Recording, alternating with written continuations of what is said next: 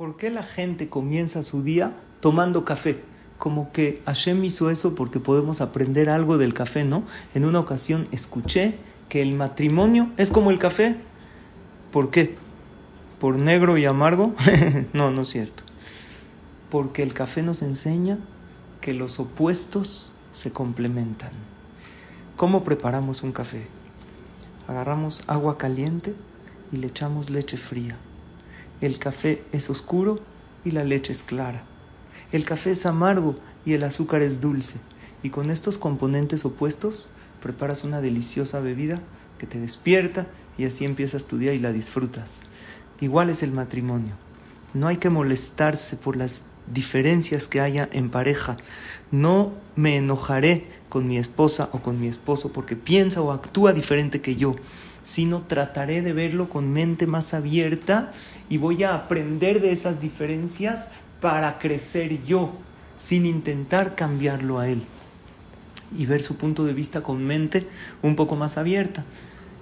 El pasuk más conocido sobre el matrimonio es sobre Adam Rishon, que él estaba solo. ¿Qué dijo Hashem? Loto beyota Adam levado, ese lo es el No es bueno que el hombre esté solo. Voy a hacerle una ayuda en su contra. ¿Cómo una ayuda en su contra? Si es una ayuda, tendría que ser a su favor. Explican Jajamim, la ayuda para formarse se necesita que sea en su contra. Es como ir al gimnasio. Cuando una persona va al gimnasio, los aparatos que usa para lograr estar en forma, porque hay unos que también estamos en forma, pero en forma redonda también es una forma. Pero el que realmente quiere estar en forma, agarra aparatos que van en contra de la comodidad de su cuerpo.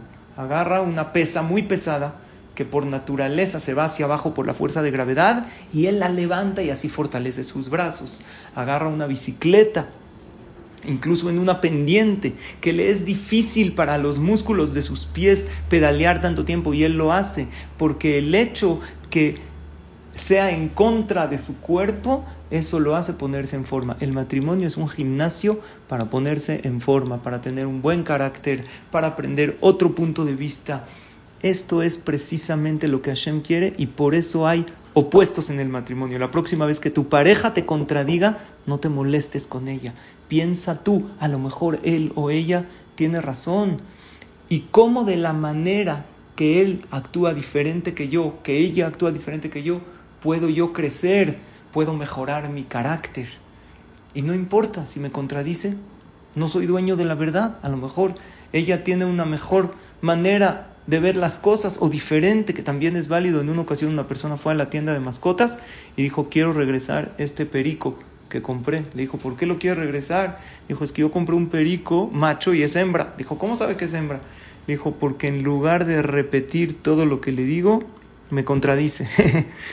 No importa si hay veces nos contradicen, si piensan diferente. Vamos a usar estos opuestos para crecer. Y así Bezrat Hashem va a ver Shalom Bait y Hashem va a estar en los hogares del pueblo de Israel.